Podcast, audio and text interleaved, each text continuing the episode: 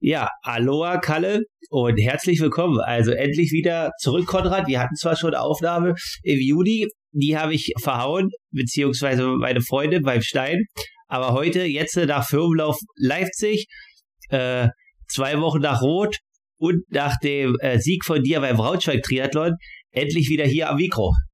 ja, welcome back. Schön wieder da zu sein. Aloha Kalle. Schön dich zu sehen. Ja, wir haben uns ja auch letzte Woche beim Firmenlauf in Leipzig getroffen. Ähm, danke nochmal für deinen Besuch oder für euren Besuch. Ähm, ja, war eine spektakuläre Woche. Wie du schon andeutest, äh, habe ich die noch ein klein bisschen abgerundet mit dem Sprint in Braunschweig. Ich musste beruflich eh hin äh, und das äh, Veranstaltungsgelände dort nochmal inspizieren und nochmal ein paar Videos und Fotos machen. Und da habe ich doch gleich äh, mit langer Hand geplant das Angenehme mit dem Nützlichen verbunden. So macht man das, ne? in einer effizienten Multitasking-Welt muss man alles auf dem Schirm haben und Freizeit und Job ist am Ende eine Zeit und wir nutzen diesen. Ja, war für mich ähm, ein gutes Wochenende und eine coole Woche, also auch knüppelhart, ohne Frage. Und ähm, ja, zur Unterhaltung konnte ich mir deinen Podcast mit Hugo Bogen anhören. Sehr, sehr spannend. Mein lieber Holger, der ist ja der neue Stern am Himmel. Weißt du eigentlich, wo der jetzt im PDO-Ranking steht? Hast du mal geguckt? Nee, das habe ich jetzt nicht geguckt, aber ich denke mal, so roundabout um die, um die 70 wird er sein, äh, 70, 80.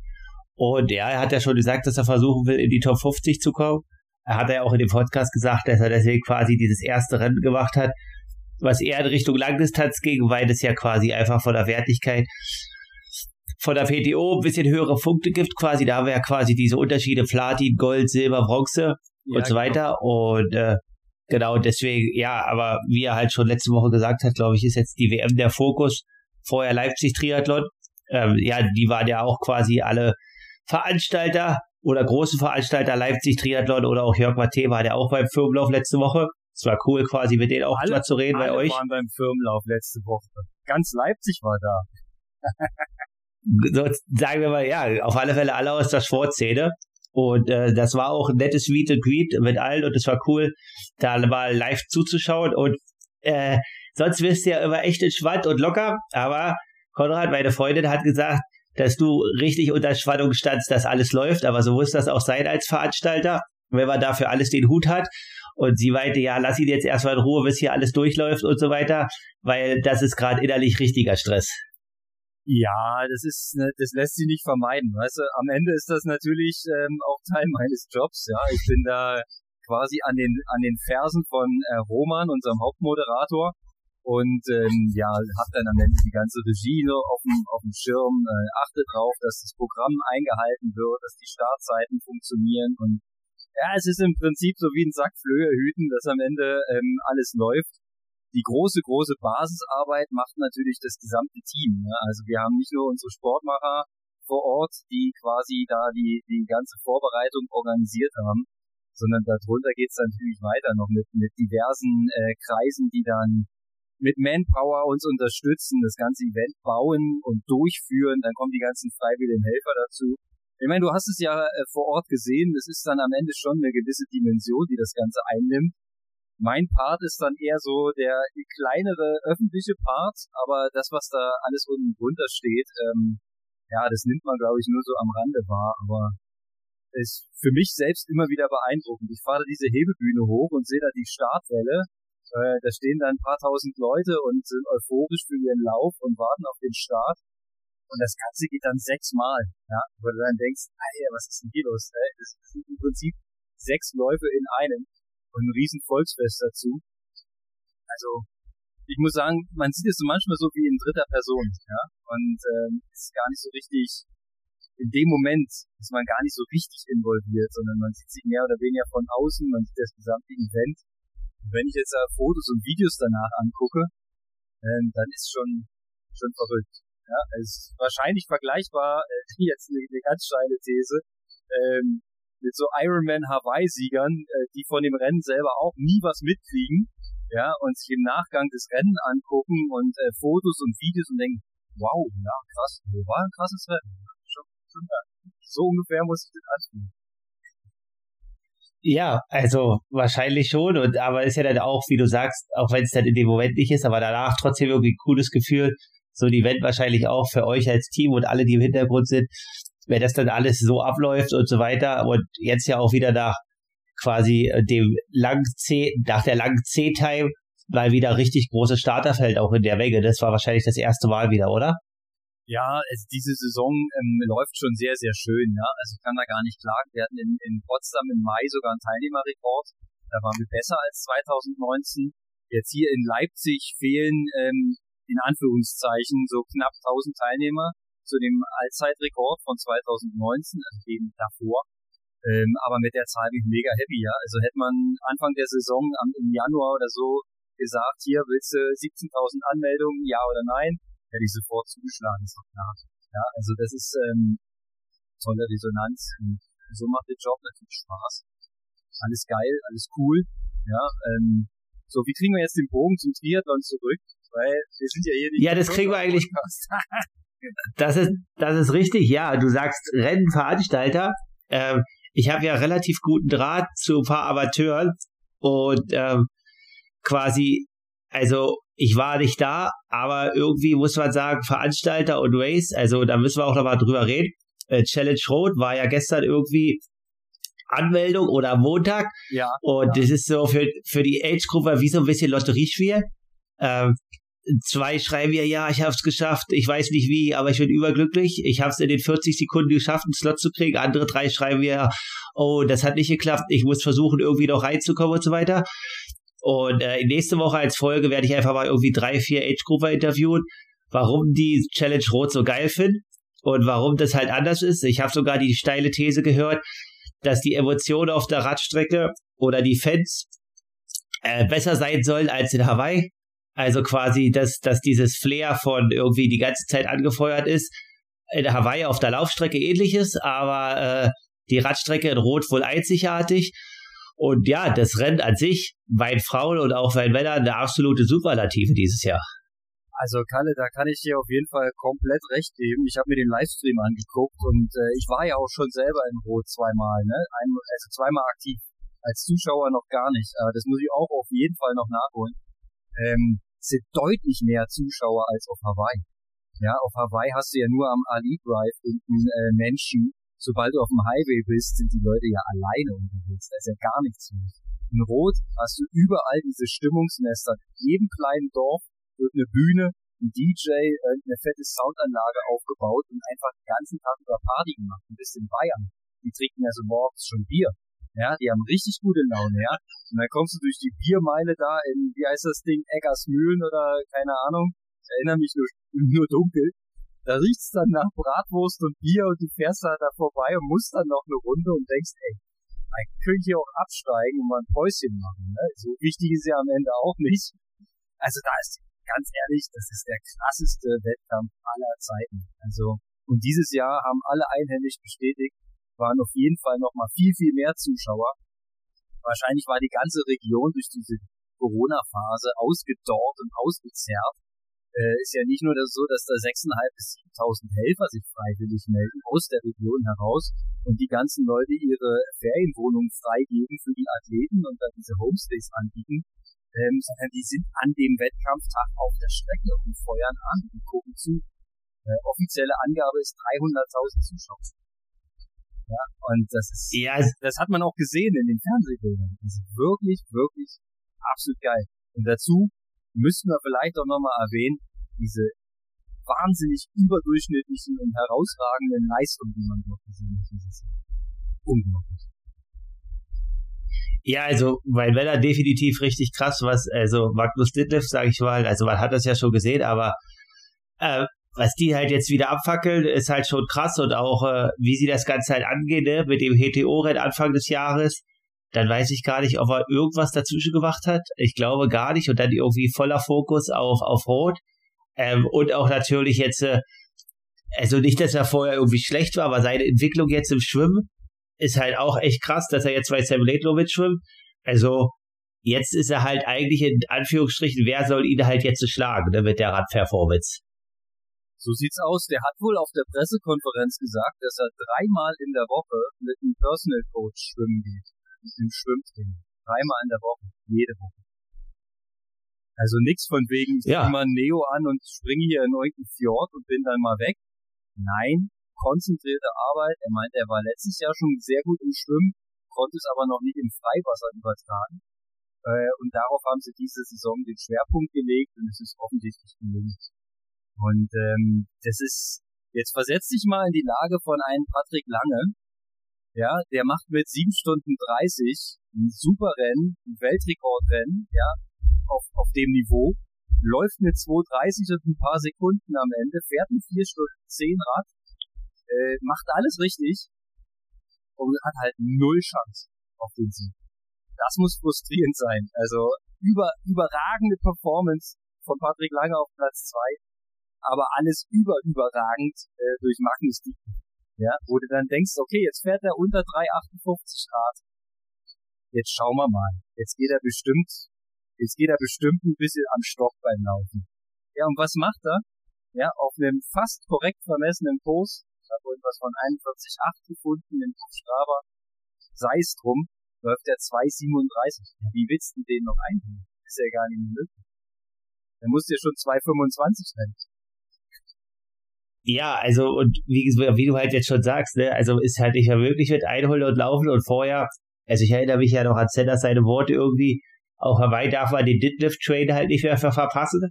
Irgendwie, wenn du halt nach Deadlift aus dem Wasser kommst, ja, aber mittlerweile ist es halt die erste Gruppe, wo der Deadlift-Train halt ist, ne? Ja, und, so, und äh, wahrscheinlich hat er sogar inzwischen die Skills, um da in der ganz vordersten Reihe, wenn sie eine ausbricht. Bei Sam Lato sind wir uns doch einig, dass der sehr, sehr schnell schwimmt. Ja, und wenn dann Magnus Dietrich da einfach mitgeht, ja, dann, dann sind wir schon langsam in dem Bereich unschlagbar. Ja, so das, was wir früher dem Frodeno untergejubelt haben, dass er einfach in allen drei Disziplinen Weltspitze ist und somit quasi taktisch alle Mittel in der Hand hat. Und genauso ist es auch beim Deadlift. Jetzt, wo er beim Schwimmen auf Spitzenniveau ist, mit dieser Radperformance hat er taktisch alle Mittel in der Hand. Ja, und du siehst ja, dass dieser lange Kerl am Ende auch einen stabilen Marathon rennen kann. Weil die Zeit ist ja, ist ja Weltklasse. 2,37. Das ist ja jetzt nicht irgendwie eine 2,50.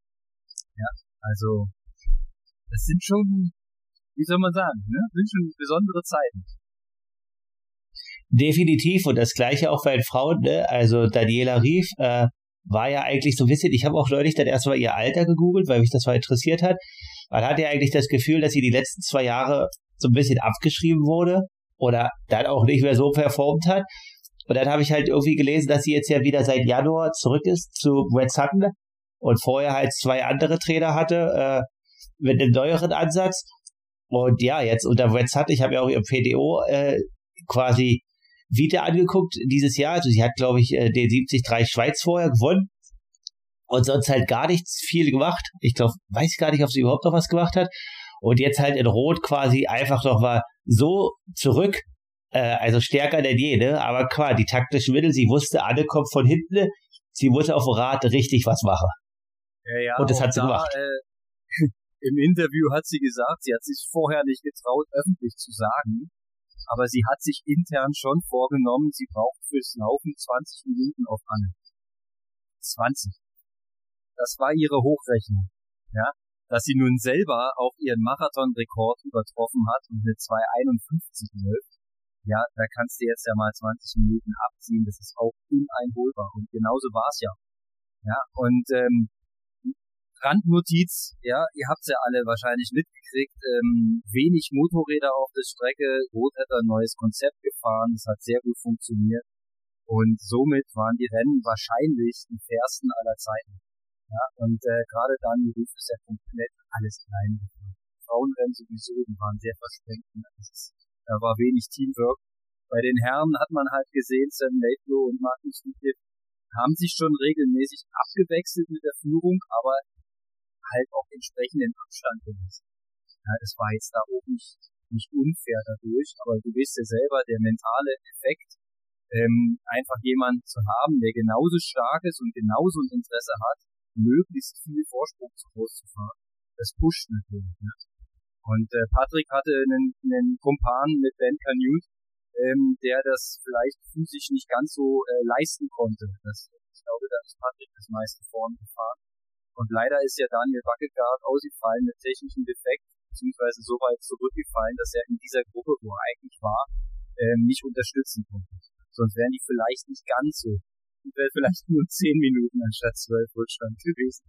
Aber äh, ja, insgesamt mega spannendes Rennen, ja, und da wird man natürlich wieder zum Triathlon-Fan und verfolgt das, guckt sich den äh, Stream auf ähm, Bayerischen Rundfunk an oder auch den internationalen, war auch sehr spannend, weil da war Bruno zu hören ähm, als Kommentar. Und die haben dann halt auch viel gefachsimpelt, ich glaube mit, mit Linda Granger, die da äh, das Internationale dann ähm, moderiert hat. Von der Medialeistung her mega top, sportliche Leistung mega top, organisatorisch herausragend, Stimmung, Publikum. Also das ist für mich, das ist das eigentliche Highlight des Jahres. Das ist das Rennen. Das ist the place to be. Wenn ich nochmal irgendwann auf die dumme Idee kommen sollte, ja, mit, mit drei oder vier Konjunktiven eine Langdistanz zu machen, dann wüsste ich, wo ich die mache. Und das ist nicht Hamburg, das ist nicht Frankfurt, das ist leider Gottes auch nicht Moritzburg. Ja, also das, das muss jeder verstehen, dass man, wenn, dass man dahin will. Und das werden dir auch deine Amateurkollegen da ähm, definitiv bestätigen es geht nicht, äh, es geht nicht anders. Du, du musst diesen Rennen. Ja, weil das ist eine, eine, eine Lifetime-Erlebnis.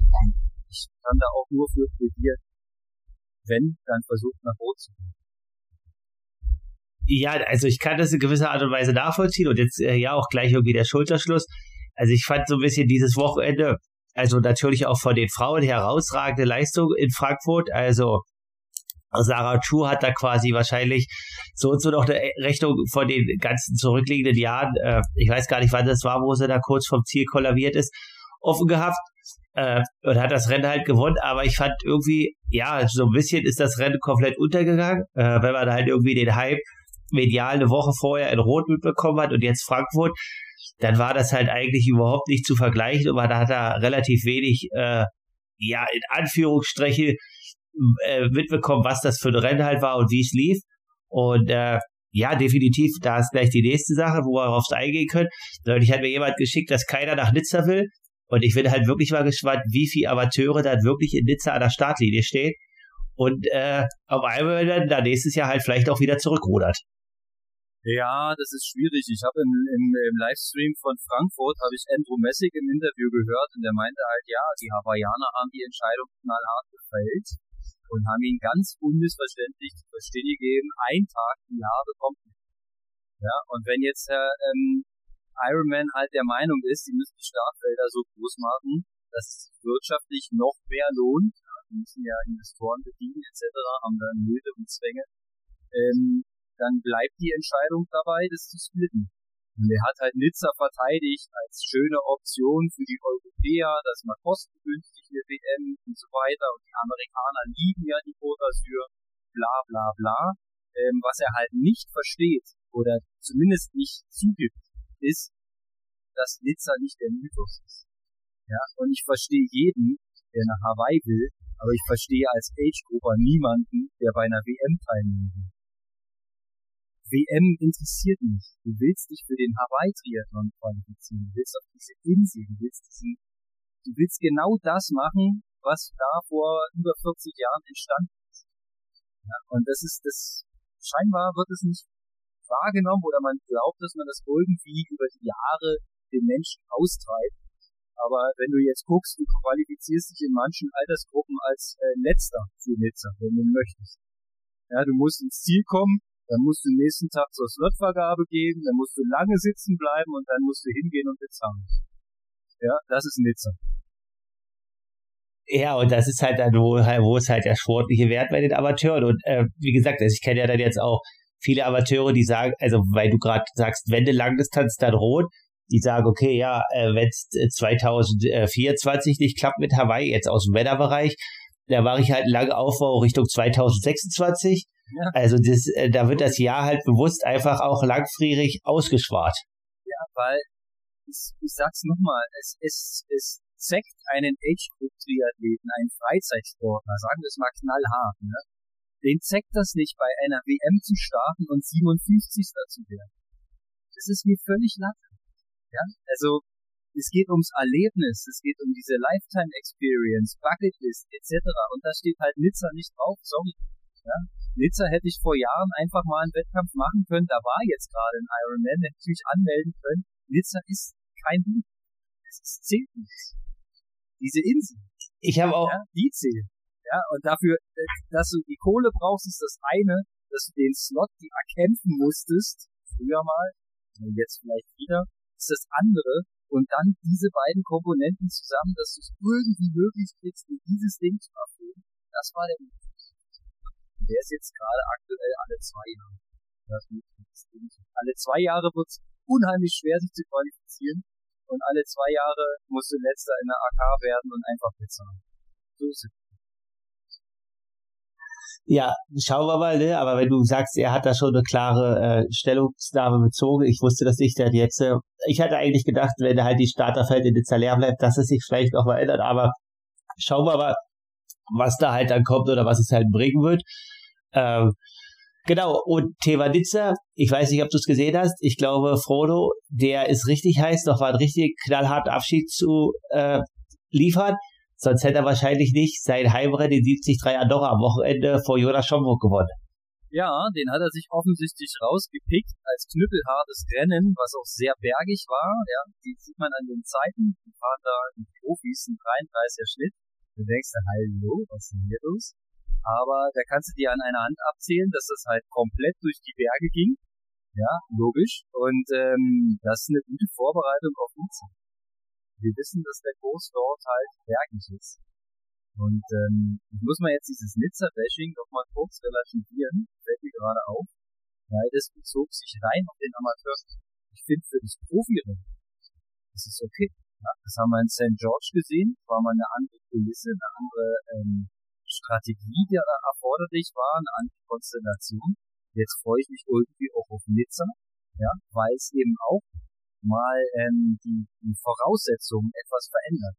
Ja, du hast halt nicht diesen Roller-Kurs, wo du drücken musst ohne Ende, sondern du hast halt gleich am Anfang Berge. Ja, und dann äh, musst du halt da entsprechend performen und dann zählt am Ende mal wieder Watt pro Kilo und nicht äh, Watt durch CDA. Ja, das ist am Ende mal wieder was anderes. Da ist dann Magnus Dietliff bestimmt trotzdem schnell, aber vielleicht nicht zwölf Minuten schneller als ein Patrick Lack. Nee, das glaube ich auch nicht, weil äh, Gewicht und Watt, da ist Patrick definitiv auch ganz vorne mit dabei. Und so wie du halt sagst, also äh, für Profis, denke ich, ist das sehr, sehr reizvoll. Ich bin da natürlich auch gespannt, wie viele Amerikaner dann rüberkommen und es wirklich dann versuchen, weil da ist ja natürlich, dass die ja schauen ne, und machen es dann wirklich und so weiter.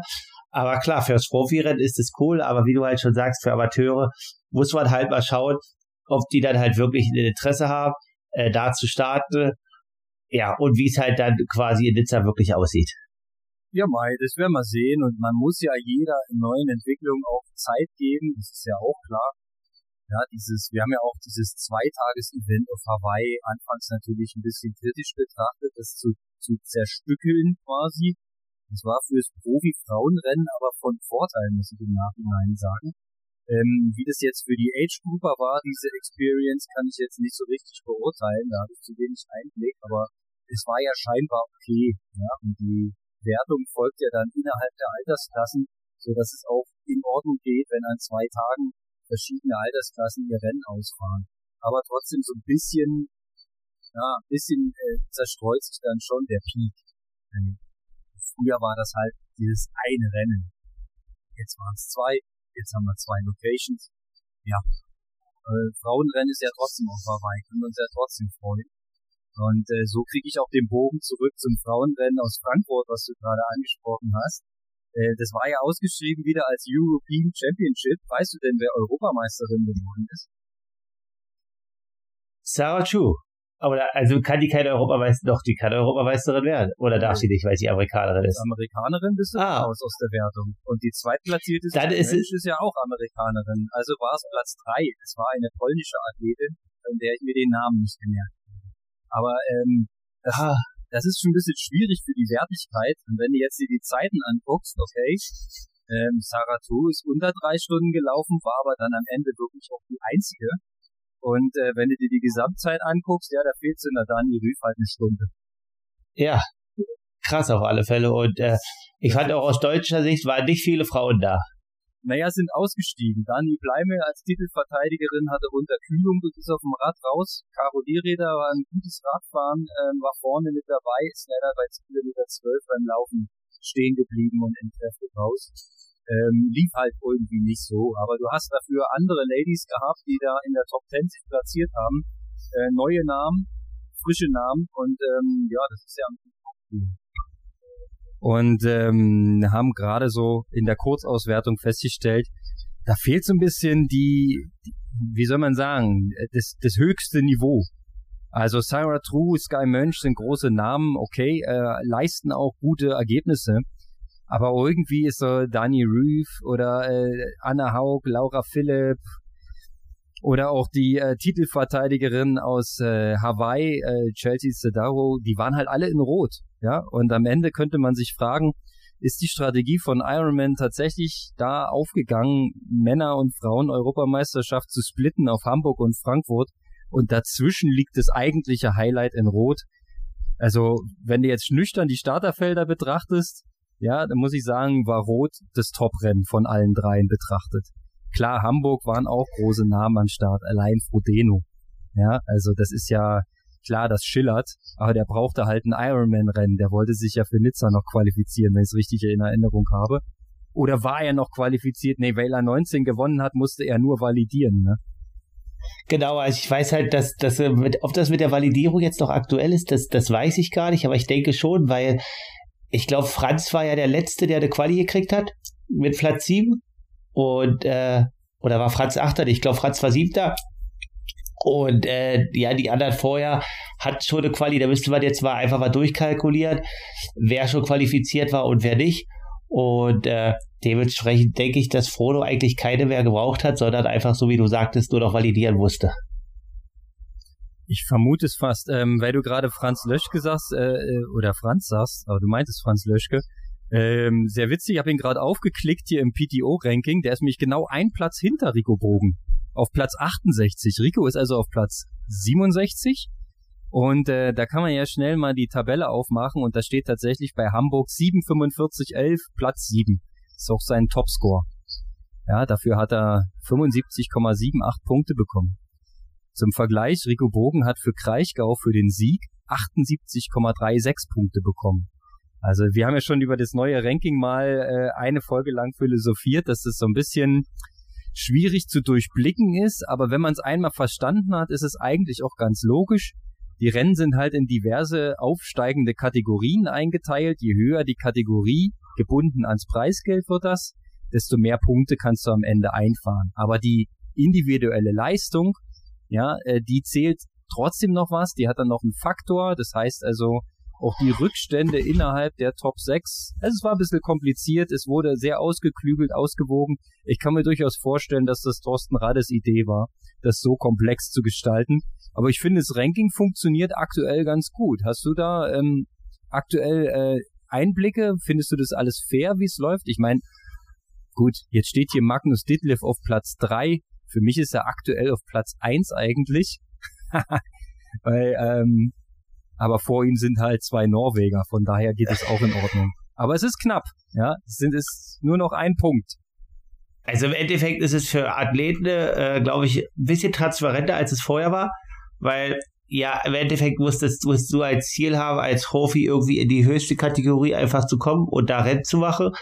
Und es bringt jetzt quasi nichts, irgendwie den 70-3 zu machen, lieber, wo es halt 15.000 äh, quasi Dollar Preisgeld gibt, weil das ist halt Bronze, das bringt halt eigentlich in Anführungsstrichen keine Punkte.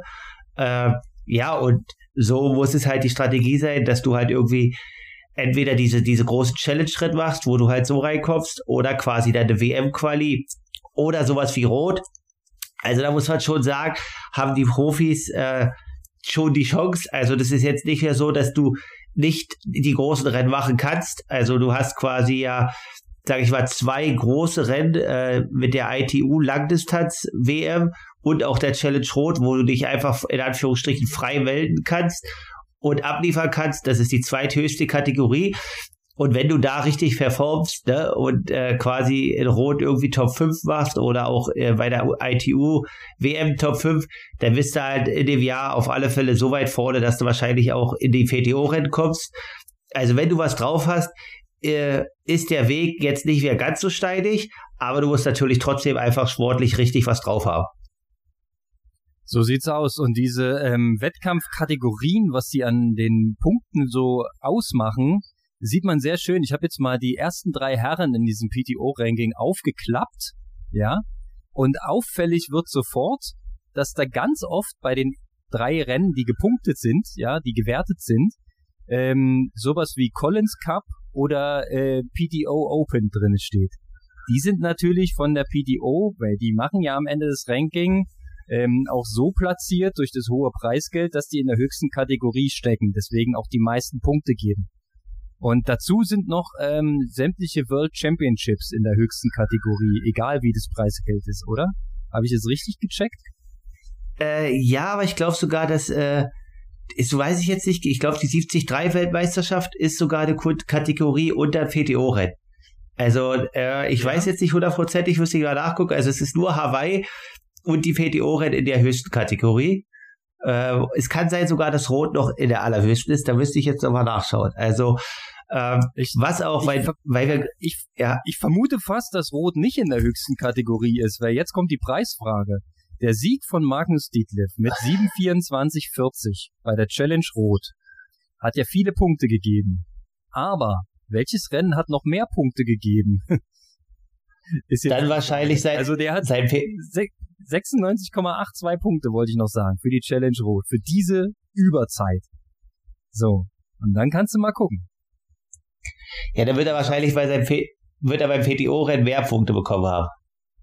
Nee, nee, nicht er selber, aber äh, tatsächlich ist ähm, der Collins Cup 2022 von Christian Blumenfeld höher bewertet.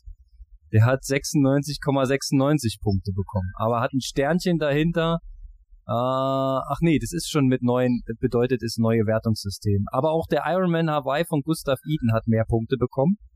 Ja, wo er mit 47 gefinisht hat. Ja, kann man schon so stehen lassen, war ja auch eine brettstarke Leistung. Ähm, aber auffällig ist tatsächlich, ähm, dass diese Überleistung vielleicht im alten Ranking ja, eine ne deutliche über 100 Punkte Leistung gewesen wäre. Und jetzt halt so, wie es gewichtet und relativiert worden ist, halt mit 96,8 Punkten natürlich ein Top-Resultat, ohne Frage, aber nicht so diese Überkapazität, ja, weil die, äh, das alte Ranking war ja so, dass eine Grundannahme einer möglichen Rennzeit ähm, immer im Raum stand, die so mehr oder weniger die 100%-Marke war. Und damit konnte man ja nicht rechnen mit 7,24. Also wäre er wahrscheinlich über 100 Punkte gegangen am Ende. Ähm, whatever, ja. Haken dran, das Ranking ist, wie es Ranking ist. Ich find's gut, ja, ich find's toll. Äh, und man sieht ja, dass junge Athleten, die was drauf haben, so wie du es gerade eben gesagt hast, ich sage nur Stichwort Rico Bogen, dass die sich hier aufmachen in die Top 100, ja. Und er ist jetzt auf Platz 67 und äh, hat äh, drei Ergebnisse aus diesem Jahr eingebracht, wovon jetzt vielleicht aus seiner Sicht nicht alle super performt waren. Er kann bestimmt noch mehr. Und äh, schauen, was die Saison noch bringt, ne? Wenn er jetzt hier da irgendwo nochmal einen Lucky Punch setzt, und nochmal ähm, seinen sein Durchschnittswert erhöht, dann kann es auch mal ganz schnell Richtung Top 40 gehen. Und dann sprechen wir von einem PTO Open Race. Das wird dann geil. Ja, also da muss man jetzt so zu mal schauen, da wollte ich drauf eingehen. Also jetzt äh, der Juli und Anfang August wird ja wahrscheinlich auch für, für die Zuschauer oder alle ein bisschen ruhiger. Aber dann hast du ja irgendwie im August die American Open, die Ende Juli sind äh, von der PTO äh, oder US Open, sorry für American und danach äh, ist dann Singapur als Asian Open. Ich weiß gar nicht, ob das eine Woche vor der 73 WM ist oder genauer dem 73 Wochenende. Und dann kurz danach Nizza. Also da wird es definitiv relativ interessant, wie sich das komplette Profifeld halt wo aufteilt. Also zum Beispiel Frodo wird sich, denke ich, komplett auf Nizza fokussieren. Der wird jetzt nicht nochmal nach Asien fliegen oder äh, ja, quasi da dementsprechend vielleicht vorher jetzt noch das PTO-Rennen in Amerika, vielleicht macht das, aber da ist halt eine relativ hohe Renndichte. Und da sehen wir auch wieder, ja, der, der Kampf oder in Anführungsstrichen Kampf äh, um die Athleten zwischen PTO und Ironman, der ist existent und geht jetzt auch weiter heiße Phase dann, ne? direkt vor der 73 WM. So sieht's aus. Jetzt musst du dir die Gretchenfrage stellen. Setzt du was auf die WM und holst dir dort deine nächsten guten Punkte oder versuchst du es über einen PTO Open Race, ne? Weil die werden nach wie vor, ähm, also so wie eben beschrieben, sehr, sehr hoch eingestuft. Ja, also zum Vergleich, äh, hab gerade Jan Frodeno aufgemacht, liegt aktuell auf Platz 19. Ja, man sieht seinen Ironman in Hamburg, vierter Platz, der gibt 86 Punkte aber sein vierter Platz bei dem PTO Open in Ibiza geben 92,6 Punkte. Ja, und damit hat er eigentlich hier seine Platzierung ähm, gefestigt und hochgebracht. Er hat hier irgendwie ein Plus von 130 Plätzen. Er war ja durch die Verletzung dann schon ein bisschen rausgerutscht, ne? Und nur durch die Wildcard für das PTO-Rennen hat er hier die fette Punktezahl eingesahnt, ne? Und äh, sein Sieg in Andorra, vorhin angesprochen, 73, jetzt vom letzten Wochenende, gibt nur 78,7 Punkte. Was allerdings an dem, wie soll man es freundlich sagen, ähm, nicht ganz so breit in der Spitze besetzten Starterfeld ähm, liegt. Weil das wird auch mit einbezogen. Wie viele von den Top Guys sind am Start, ne? Das ist auch noch einer der Punktefaktoren. Und wenn halt wenige von den Top 50 Jungs am Start sind, dann kriegst du am Ende auch weniger Punkte für das Rennen, wenn du es gewinnst. Was auch wiederum fair ist, finde ich gut. Ja, definitiv. Und äh, ja, so versucht man halt dann langfristig halt auch immer richtig krasse Starterfelder ranzubekommen. Und ja, wie gesagt, der August wird spannend, was dort abgeht, welche Races und äh, da können wir uns drauf freuen. Definitiv. Und die Lehre ist, du musst in diese PTO Open Rennen reinkommen. Anders geht's nicht in die Top 20. Das ist, äh, da musst du rein. Da gibt's die fetten Punkte, da gibt's das dicke Preisgeld. Bei Freddy Funk ist genauso. Der ist 14. Und sein äh, fettestes Rennen war nicht der fünfte Platz vom Ironman 73 World Championship, sondern war der fünfte Platz von der PTO Canadian Open. Ja, und dann äh, kannst du ja mal so ein bisschen so die Wertigkeit der beiden Rennen vergleichen. Da wärst du eigentlich schon bei der WM mit dem starken fünften Platz. Aber punktetechnisch gab es bei der PTO Open gleiche Platzierung, wahrscheinlich auch gleiches starkes Feld. Eigentlich ist es Quatsch, was ich sage. Sind beides krasse Rennen die haben ja auch annähernd die gleiche Punktzahl. Aber das PTO-Rennen liegt halt vorn. Ja, und da ist halt, ähm, das ist der Fingerzeig. Also, wenn ich jetzt mich nochmal in Rico reinversetze, der muss eigentlich jetzt versuchen, nochmal ähm, zwei, drei Fett, nee, eigentlich nicht zwei, drei, weil ein fetten Punkte-Sack hat er ja schon drin, mit dem 73 Kraichgau. Aber er muss noch zwei ähm, Punkte-Dinger machen, wo er dann sich empfiehlt, Vielleicht kriegt man ja auch als Kraichgau-Sieger mal eine Wildcard, ja? Vielleicht kann er das irgendwie auch beantragen für uns. Hat er ja, also ich weiß gar nicht, ob er es im Podcast gesagt hat. Er hat gesagt, er hat jetzt für die US Open, was er nicht glaubt, eine Wildcard beantragt. Und danach äh, ist halt voller Fokus auf die 73 WM. Also, wenn er die Wildcard bekommt, dann hat er diese zwei Chancen, von denen du redest. Und ja. äh, wenn sie nicht, dann hat er halt die 73 WM. Und äh, ja, also ich denke auf alle Fälle, die Karten liegen auf dem Tisch. Jetzt muss es halt natürlich noch nach Hause gebracht werden. Das ist der nächste Part. Das ist nicht immer einfach, aber ich denke, er hat ja auch gesagt, dass er jetzt mit Franz, also er fährt nach St. Moritz, äh, im Endeffekt sind alle da, Patrick Lange ist da, Franz Löschke und es werden auch viele andere da sein. Äh, aus Leipzig, denke ich, ist auch gerade aktuell Robert Frank als Mittelstreckenläufer da. Also im Endeffekt die ganze äh, sportliche Ausdauerelite auf Radsport, äh, Triathlon oder Laufen, die befinden sich aktuell schon im Höhentrainingslager Livigno oder St. Moritz und da holen sich halt alle den Feinschliff für die späte Sommersaison. Yep, so sieht es aus und ähm, ja, das wäre natürlich für ihn mega, wenn er eine Wildcard bekommen würde. Dann wären es zwei Schüsse, die er abgeben kann mit der mit der 73 WM zusammen und ähm, wenn das klappen würde, dann sehe ich ihn auch im Ranking so weit vorne.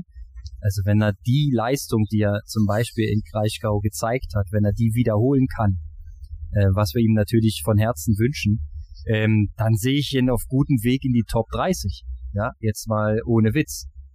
Weil mit der Form machst du gute Platzierung und hast halt zwei Rennen in der Option, die richtig fett punkten. Ist so, weil die gut faktoriert sind und weil da entsprechend die Spitze auch am Start ist.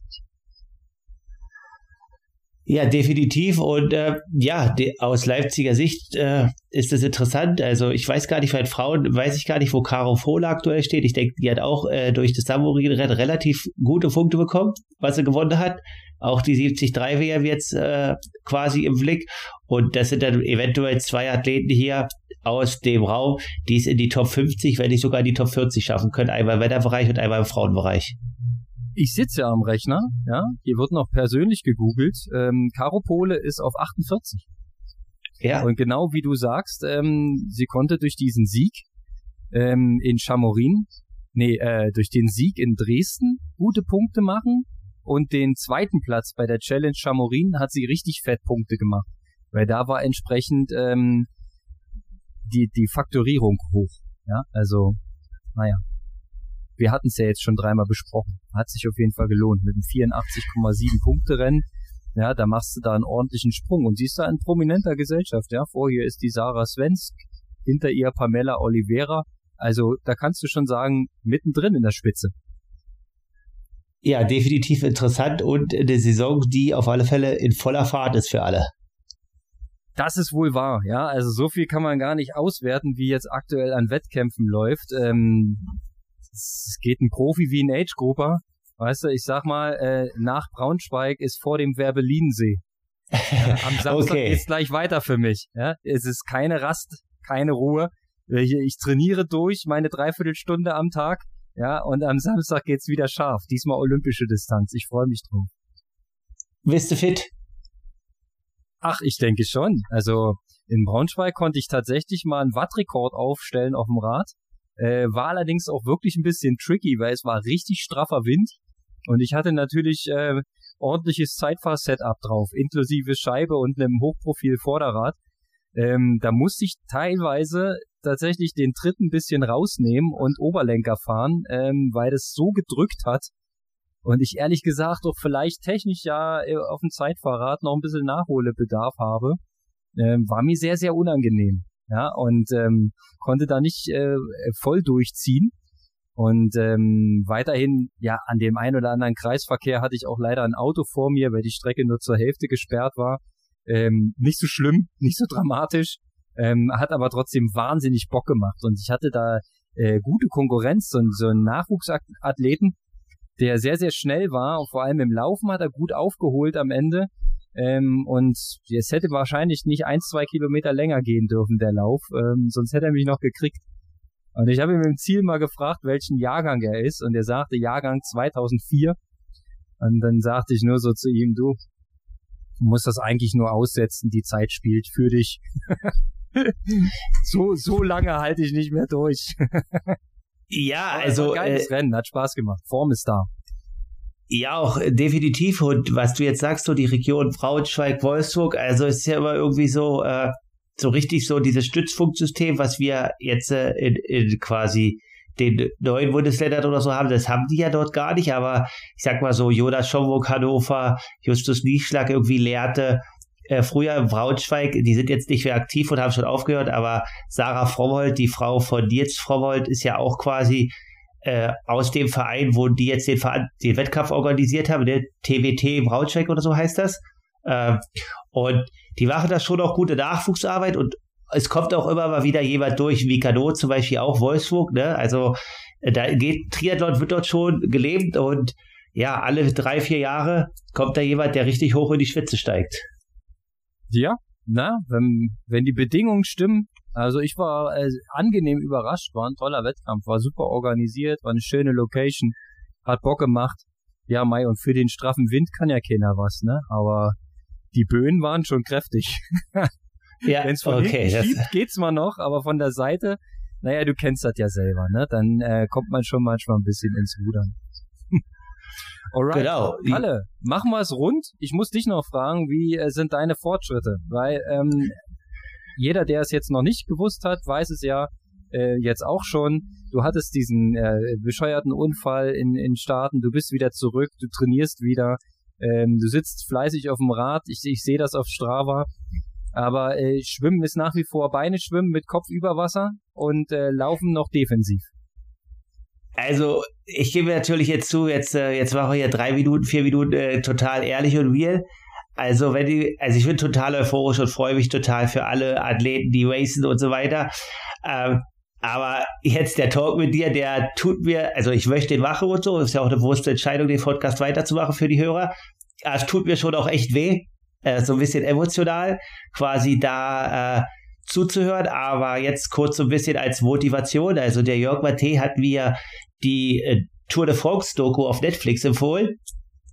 Und äh, dort kommt der Fabio Jakobsen, wenn ich schon direkt nach meinem Interview zitiert habe, ein bisschen zu Wort. Und es ist echt krass, wie er damit umgeht. Und ich kann einfach nur sagen, wahrscheinlich ein unbekannter Sportler in Anführungsstrichen, aber für mich ein absolutes Vorbild. Und, äh, und sonst, ja, Genesung läuft. Äh, ich denke auch, dass ich jetzt in zwei Wochen oder zweieinhalb Wochen wieder langsam mit dem Laufen und Schwimmen anfangen werde. Es waren jetzt noch ein paar Arzttermine, einfach um abzuklären, äh, wie der Stand halt wirklich ist. Und da kriegt man immer wieder gesagt, Junge, sei einfach froh, dass du gerade ausgehst und sei froh, dass du schon wieder auf dem Rad sitzt. Das ist alles nicht normal. Aber wir sind ja eigentlich sehr, sehr ungeduldig als Athleten. Aber wenn äh, man so andere Sachen hört, dann kann man einfach nur dankbar sein. Und ich muss natürlich ehrlich sein, ich war in unserem ersten Podcast total motiviert und wollte auch Ende des Jahres noch ein Rennen machen. Das ist jetzt einfach so, dass ich mich nicht unter Stress setzen möchte und äh, habe das auch an Akte gelegt. Also ich werde leider 2023 jetzt kein Triathlon machen. Vielleicht mache ich irgendwie Silvesterlauf oder sowas. Ähm, aber ich will mich einfach jetzt irgendwie nicht unter Stress setzen und wir werden jetzt in ein, zwei Wochen langsam das Trainingsvolumen steigern. Ich werde jetzt aktuell so bei zehn Stunden. Genau, äh, Schwimmen ist aktuell beide, Radfahren ist so im Bereich 170 bis 200 Watt. Intensitäten, da geht der Puls noch ein bisschen durch die Decke. Da bin ich noch, also es ist keine Intensität, wenn ich einfach einen Hügel hochfahre, sehe ich halt, okay, bei 300 Watt, da ist er halt einfach 20 Schläge höher, als er früher war. Und aber sonst, ja, muss ich einfach sagen, dass es ja für, für jeden Tag besser wird. Der Ruhepuls ist jetzt wieder unten bei 44. Also es hat jetzt auch irgendwie elf Wochen gedauert, bis der sich von äh, hohe 60 oder Mitte 60 nach unten reguliert hat. Der Körper regeneriert und muss man ihm halt die Zeit geben und ich kann eigentlich dankbar sein, wie der aktuelle Stand ist.